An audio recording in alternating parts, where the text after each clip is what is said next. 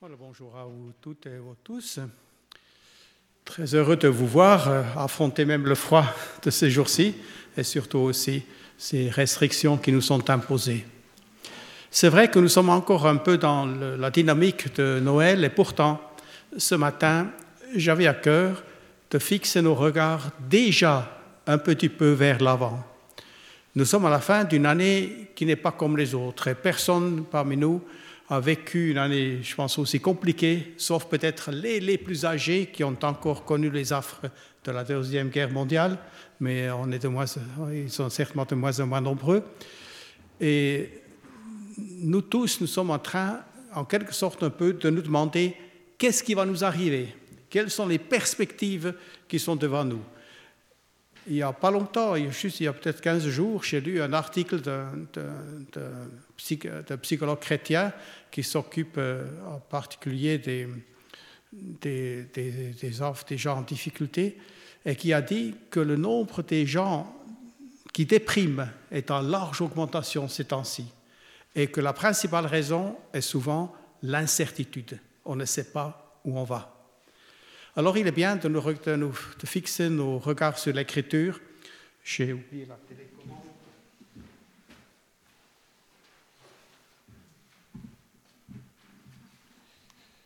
Est-ce que ça fonctionne? Oui.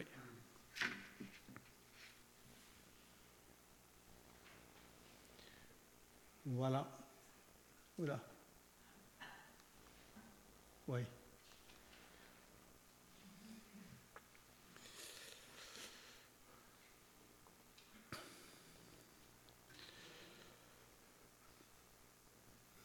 Alors cette échéance du Nouvel An coïncide traditionnellement avec des vœux que nous nous adressons.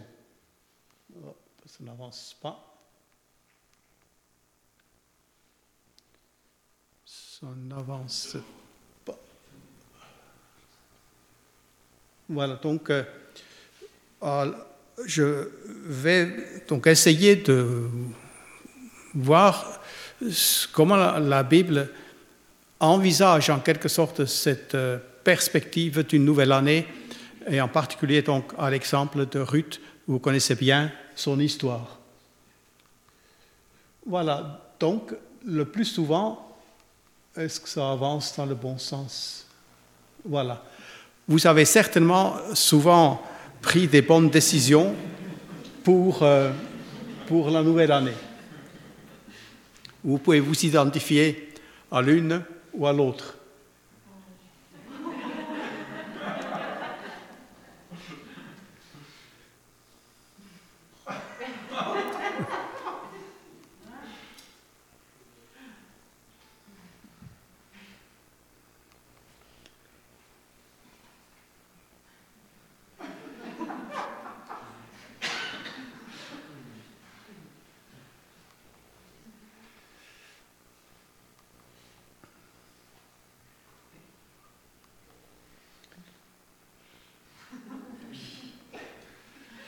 Voilà, peut-être que vous en avez d'autres. mais comme vous le savez, ces résolutions, euh, leur problème, c'est souvent, c'est qu'ils n'ont pas beaucoup de lendemain, où ils s'effacent relativement rapidement et restent effectivement des bonnes résolutions. Mais on n'a pas vécu avec des bonnes résolutions. Maintenant, euh, la Bible mentionne bien des vœux à faire avec prudence, et leur accomplissement a souvent donné lieu à des réjouissances, à, un festin, à des actions de grâce. Mais la Bible insiste davantage sur les engagements fermes de la volonté, des décisions, parfois publiques d'ailleurs, de consécration. Et je veux donc voir à l'exemple de Ruth comment elle a vécu ces choses-là. Il y a ce court texte des quatre versets de Ruth 1 les versets 15 à 18.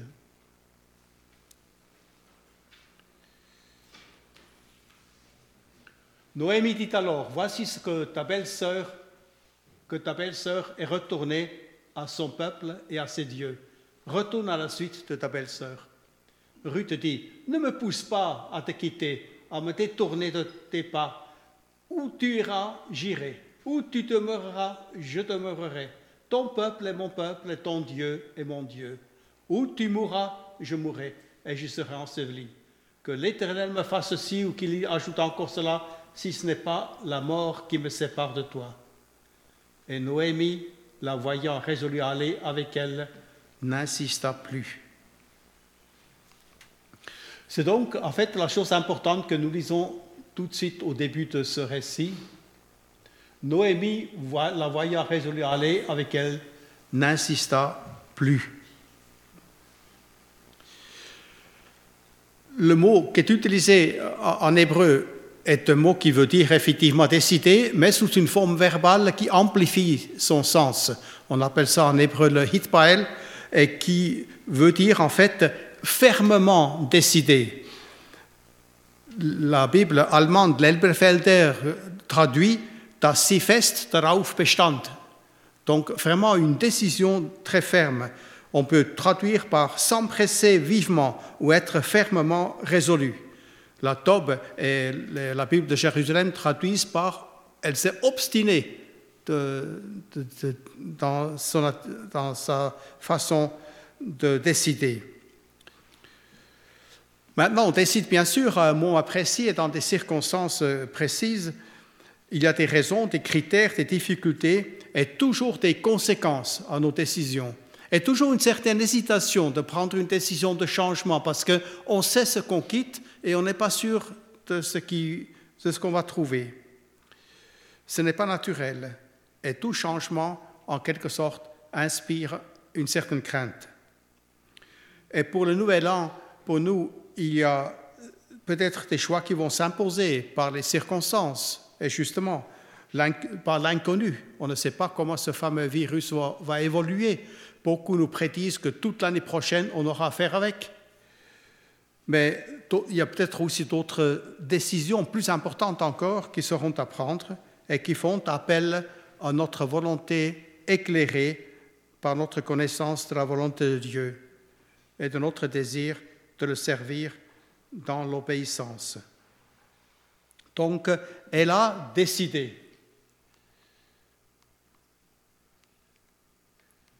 Oh, elle a toujours encore un peu de mal.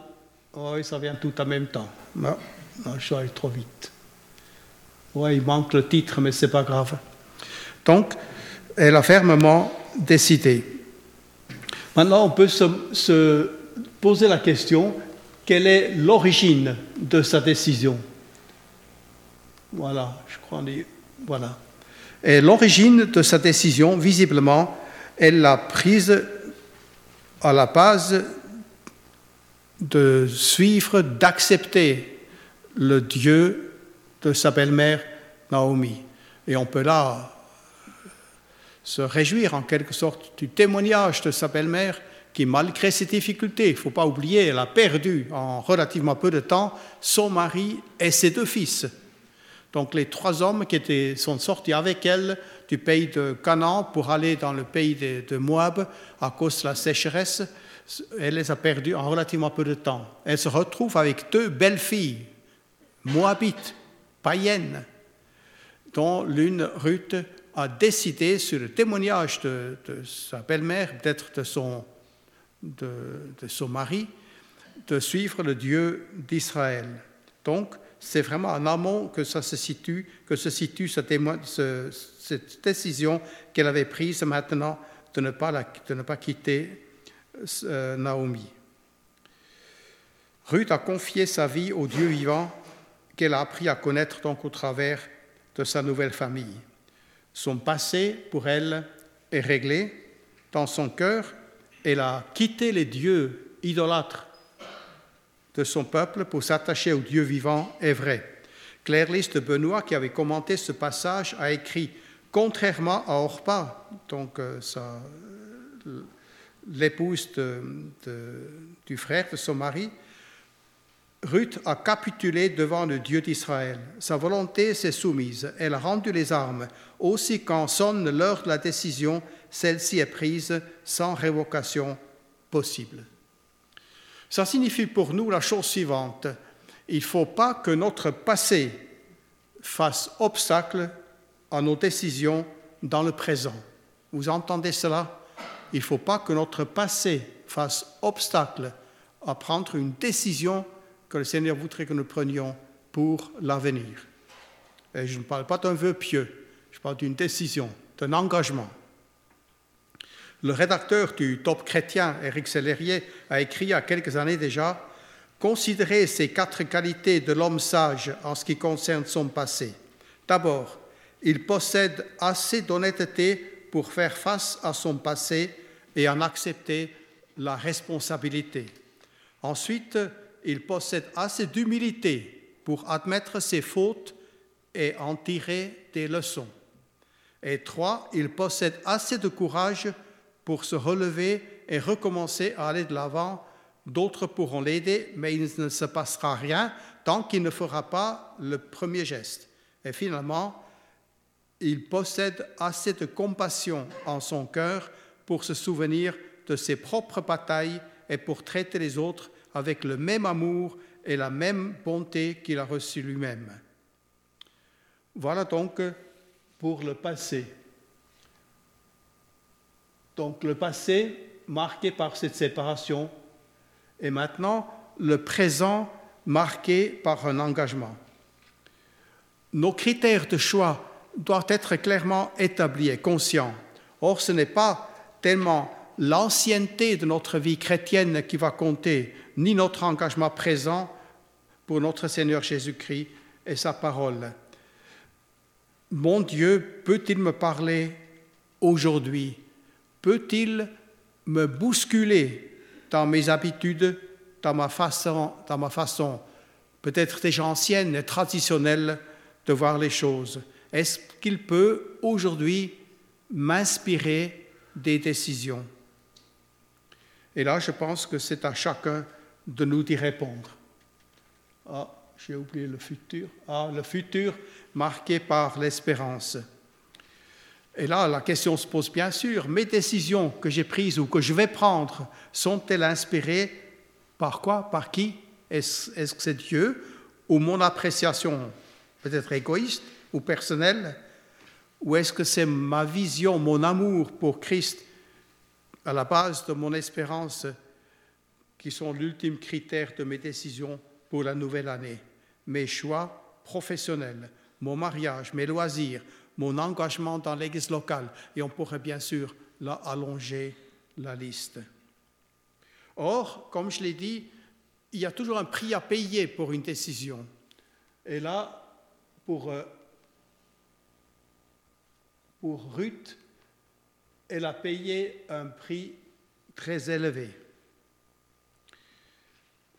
Par la foi, elle a abandonné des valeurs sûres Imaginez un peu, elle a quitté son pays, sa famille, ses attaches, sa culture, sa langue, ses dieux, son avenir parmi les siens. Tout cela, elle abandonne. Et contre quelle garantie? Ben, Plutôt incertaine. Un pays inconnu, ravagé par la famine, un statut social désavantageux, Rappelez-vous, elle, va être étrangère, ennemie du peuple de Dieu et objet éventuellement de mariage interdit. Dans Deutéronome 23, nous lisons L'Ammonite et les Moabites n'entreront pas dans l'assemblée de l'Éternel, même à la dixième génération et à perpétuité. Et dans Exode 34, nous lisons Garde-toi de faire alliance avec les habitants du pays de peur que tu ne prennes de leurs filles pour tes fils et que leurs filles, se prostituant à d'autres dieux, entraînent tes fils à se prostituer à leurs dieux.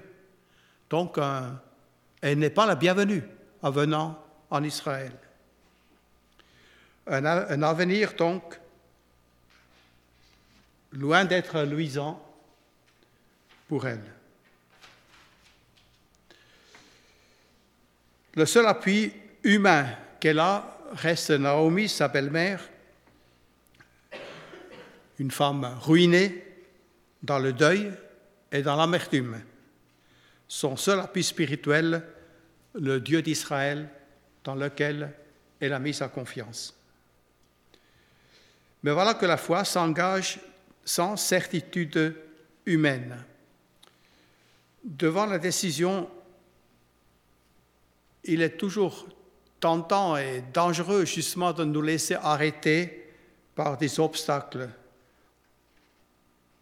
où nous devons décider, voulons-nous baser nos décisions sur le visible, sur ce qui semble possible, ou est-ce que nous comptons sur le Dieu vivant, même pour des exploits pour l'instant invisibles?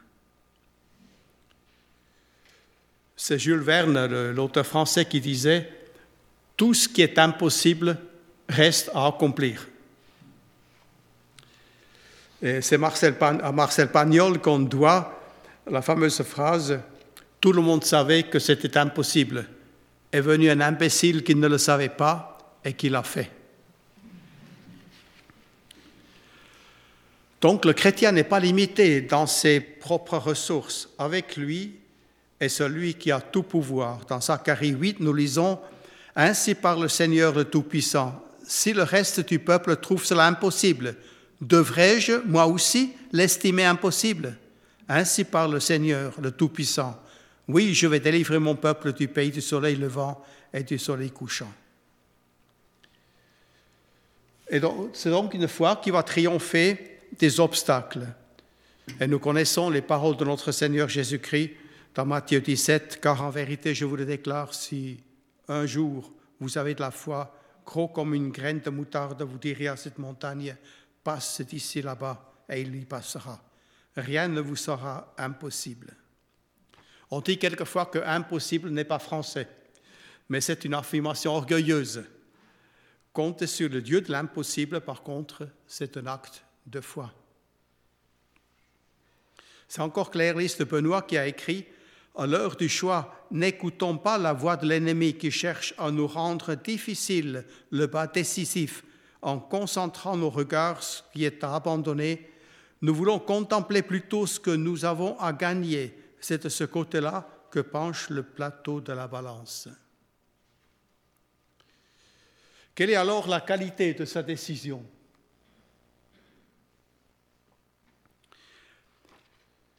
C'est la preuve évidente de la justesse et de la spiritualité de sa décision. Sa décision est accompagnée des traits de caractère. Est-ce que ce sont déjà des conséquences que le Nouveau Testament va appeler les fruits de l'esprit? Regardez plutôt une fidélité et un amour désintéressé. Donc cette fidélité même dans l'opposition ensuite une rare persévérance, un amour désintéressé pour sa belle-mère, une moralité pure qui étonne même les serviteurs israélites, parmi lesquels elle va, glaner dans la suite. Et finalement, une humilité étonnante. Elle accepte de glaner, c'est le travail du pauvre, et se désigne elle-même comme une servante. Un engagement pratique aussi elle parle peu dans le récit. Elle fait beaucoup. Elle est volontaire, elle est assidue, elle est consciencieuse. Son témoignage pratique démontre l'authenticité de sa décision. Ses œuvres vont, en quelque sorte, prouver sa foi. Et là, la question se pose à chacun de nous. Portons-nous des fruits qui confirment le caractère spirituel de nos décisions? Quelles preuves pouvons-nous fournir de l'origine spirituelle de nos décisions dans notre action, notre consécration, la paix, l'engagement, l'initiative, l'action? Et finalement, les conséquences de la bonne décision.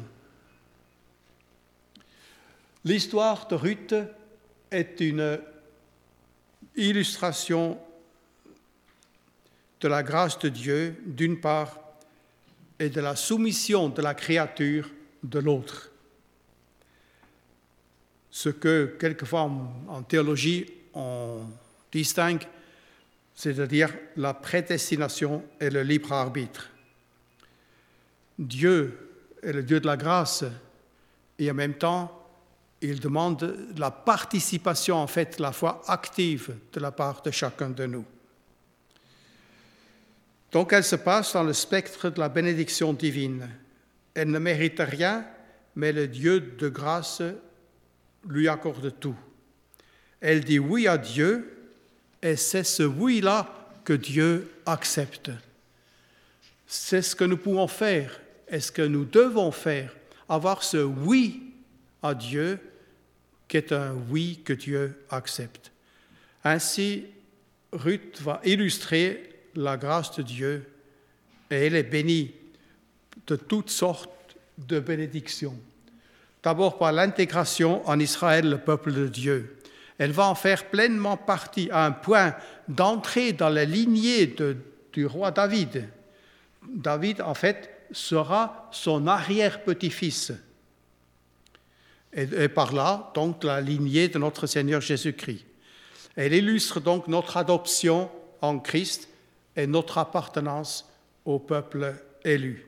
Éphésiens 2, Souvenez-vous que vous étiez en ce temps-là sans Christ, privés du droit de citer en Israël, étrangers aux alliances la promesse, sans espérance et sans Dieu dans le monde. Et quelquefois, il faut nous le rappeler. Éphésiens encore, toujours chapitre 2, Ainsi donc, vous n'êtes plus des étrangers, ni les gens du dehors, mais vous êtes concitoyens des saints, gens de la maison de Dieu. Ou encore 1 Pierre 2, 11, Bien-aimés, je vous exhorte, comme étrangers et voyageurs sur la terre, à vous abstenir des convoitises charnelles qui font la guerre à l'âme. Donc Ruth, en quelque sorte, rentre dans l'Église étant littéralement rachetée par Boaz ou Boaz, qui est ici un type de Jésus-Christ. Une autre bénédiction qu'elle va connaître, c'est donc la bénédiction d'un mariage heureux. Elle devient l'épouse d'un homme puissant, remarquable par sa spiritualité, de ses qualités morales, de son statut social et de ses biens. Et, ensuite, la maternité. La maternité a toujours été une marque de bénédiction en Israël. Elle n'a pas eu d'enfant auparavant. Pourquoi? Son premier sera Obed. Obed qui veut dire serviteur, sous-entendu de Dieu, et qui sera le grand-père du roi David. La, la, plus grande bénédiction familiale, c'est pour chacun de nous d'avoir des enfants qui vont servir le Seigneur. Voilà ce que Dieu lui a réservé. Et en conclusion, ou en résumé si vous voulez, on peut dire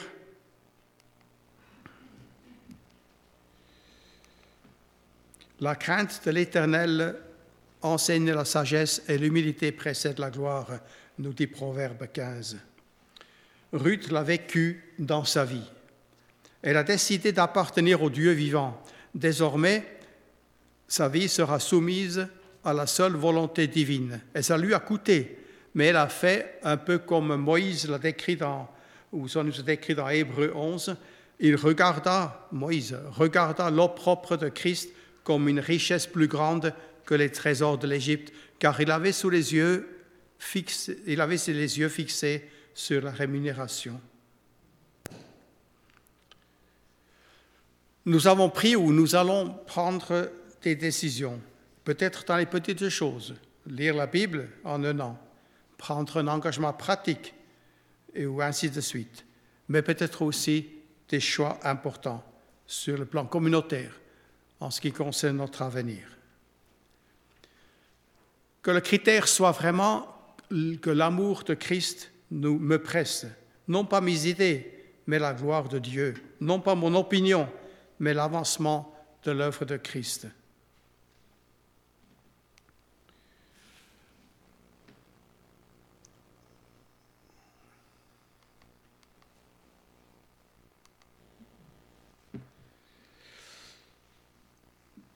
Donc, en conclusion, nous pouvons dire l'amour de Christ doit nous presser. Et en ce qui me concerne, je ne crois pas qu'il y ait des domaines de notre vie de tous les jours qui échappent à la volonté de Dieu, et encore moins en ce qui concerne l'Église, faire connaître Christ et sa personne. Et là, peut-être qu'il y aura une décision à prendre. Mon désir sera vraiment de ce que cette nouvelle année, et je, le dis à nouveau, je l'ai déjà dit dans le passé, il est vrai, que l'année qui s'ouvre devant nous sera l'année la plus importante de ma vie. C'est là où le Seigneur va pouvoir se révéler d'une nouvelle façon, et je le désire de tout mon cœur, qui me donne ce, discernement spirituel pour acquérir des, des valeurs ou de faire des choses que lui-même peut bénir. Et ce sont les seules choses valables dans notre vie, celles que Dieu peut bénir. Si mon message aujourd'hui a une valeur, c'est que plusieurs parmi vous vont témoigner, peut-être dimanche prochain, d'une décision prise dans ce sens durant la semaine. Et la bénédiction, la bénédiction individuelle va précéder la bénédiction communautaire. Dieu sera ainsi honoré au milieu de nous. Je ne veux pas vous faire des propositions trop précises, peut-être juste une seule. Je suis de nouveau étonné par un livre que je suis en train de lire euh, sur la valeur de l'écriture, de la connaissance de l'écriture en vue d'un réveil futur, même dans notre pays. Ça ne peut pas se passer. On est parfois euh, sans que l'écriture soit au centre. On est parfois un peu inquiet de certains mouvements, même évangéliques, qui semblent mettre euh, euh, l'importance ailleurs que sur la parole de Dieu, et c'est certainement inquiétant. Donc une bonne décision sera certainement pour chacun de nous de lire la Bible en un an. Je l'ai déjà fait plusieurs fois dans ma vie et je vais recommencer.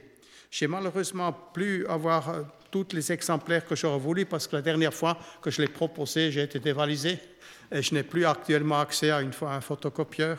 Mais il me reste quelques exemplaires de ces cartes où vous avez quelques conseils pour lire la Bible et de l'autre côté, un petit carré pour chaque chapitre de la Bible. Il y a combien de chapitres dans la Bible? Il y a très exactement 100, 1187. Ça veut dire trois chapitres par jour et cinq le dimanche. Et vous arrivez au bout de toute, la Bible en un an. Et vous pouvez chaque fois cocher donc le chapitre que vous avez lu. Je l'ai aussi en petit format qui entre même dans une petite Bible si vous avez les yeux euh, que j'avais dans ma jeunesse mais que je n'ai plus aujourd'hui.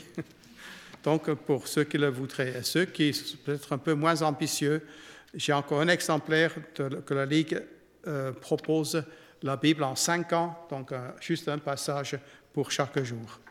Mais l'importance, comme je l'ai dit, ce n'est pas de prendre une bonne résolution pour l'année prochaine qui, va, qui ne va pas survivre, peut-être même à l'hiver ou au printemps, mais de prendre un engagement devant Dieu. Ce n'est pas tout à fait la même chose. De vous dire, cette année qui vient, Seigneur, c'est une année où j'aimerais être à ton service et prendre les décisions que toi, tu peux m'inspirer et que tu peux bénir dans la suite. Nous voulons prier. Nous voulons te remercier, Seigneur, de ce que tu es le Dieu Tout-Puissant, qui est au-dessus des circonstances, qui est au-dessus des, personnes et qui peut nous donner euh, ce dont nous avons besoin pour honorer ton nom pour l'année qui s'ouvre devant nous. Nous aimerions, Seigneur, et je le prie, que ce soit vrai pour chacun, chacune ici présent, que ce soit l'année importante dans leur vie, où tu peux te manifester d'une toute nouvelle façon, ouvrir des voies peut-être insoupçonnées et inconnues, mais que toi, tu, peux, tu vas pouvoir utiliser et bénir. Nous ne savons pas, c'est vrai, qui aurait su il y a un an de ce qui va nous arriver, et nous ne savons pas ce qui, se présentera à nous dans l'année qui s'ouvre devant nous. Mais nous savons que toi, tu seras présent, parce que tu l'as dit, que tu seras avec nous tous les jours jusqu'à la fin du monde. Et donc aussi dans l'année qui s'ouvre devant nous. Que ton nom soit honoré et permet que nous puissions, à la fin de cette année suivante, louer hautement ton nom pour ce que tu auras fait au milieu de nous, à cause de Jésus. Amen.